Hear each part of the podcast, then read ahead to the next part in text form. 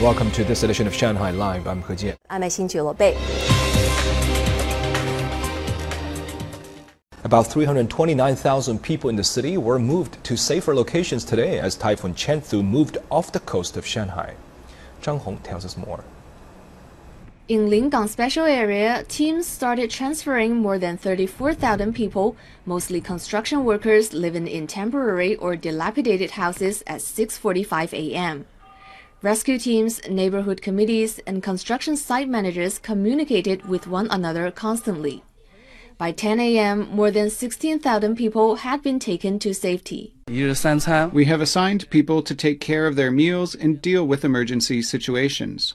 For example, if someone has a cold, fever, or headache, our staff will bring him to Shanghai 6th People's Hospital in an emergency vehicle. Everyone had been moved by noon. Also, water levels in the city's lakes, creeks, and rivers were reduced yesterday to prevent flooding.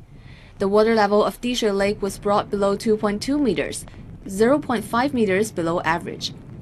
In Jinshan District, more than 16,800 people were moved to over 220 sites this morning. It is safe here, much safer than the construction site. We'll make sure they have everything they need. For example, we'll buy breakfast, lunch, and dinner and bring it here. More than 19,000 people in Fengxian district were also relocated to safer places. Now, the cluster emerged last Friday in Putian and was suspected to have originated from an individual arriving from overseas. The patient, Mr. Lin, tested positive three days ago. That was 38 days since he arrived from Singapore. He had finished a 21 day quarantine and tested negative 10 times during that period. And now the cluster has spread to three cities in Fujian province. In Quanzhou, six out of seven patients confirmed in the past two days worked in Putian. The seventh case was a close contact of another patient in Putian. In Xiamen, outpatient and ER services were suspended at the first affiliated hospital of Xiamen University after a logistics worker tested positive yesterday. Another individual, Mr. Wu, was confirmed as positive in Xiamen through testing on people in medium and high risk areas who arrived in Xiamen from Putian by train a week ago. Parts of two city districts have now been locked down. In the three days since Friday, Fujian has counted a total of 75 cases and carriers. Experts from the National Health Commission say this is not to be taken lightly as the first case was discovered too late. The transmission chain is spreading through a primary school and a shoe factory in Putian's rural areas where pandemic control protocols are weaker. At the onset of the cluster, we need to strengthen pandemic control in communities. We need to prevent spreading at street level. When people are getting swabbed at test sites, they need to be well separated so they don't infect each other during the process.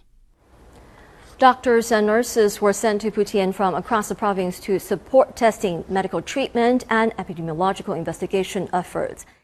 The Democratic People's Republic of Korea said it successfully test-fired a new type of long-range cruise missile over the weekend. Sun Siqi has more. The DPRK said it launched long-range cruise missiles on Saturday and Sunday. They travel for 7,580 seconds, flying in a variety of patterns above the territorial land and waters of the DPRK before hitting targets 1,500 kilometers away. The country said the development of the long range cruise missiles is the result of two years of research and testing. The South Korean Defense Ministry today said it was conducting a detailed analysis in cooperation with the United States. And Japan also said it was aware of the DPRK's announcement. We will address any possible threat from the sky and keep strengthening the ability to protect our nation from missiles.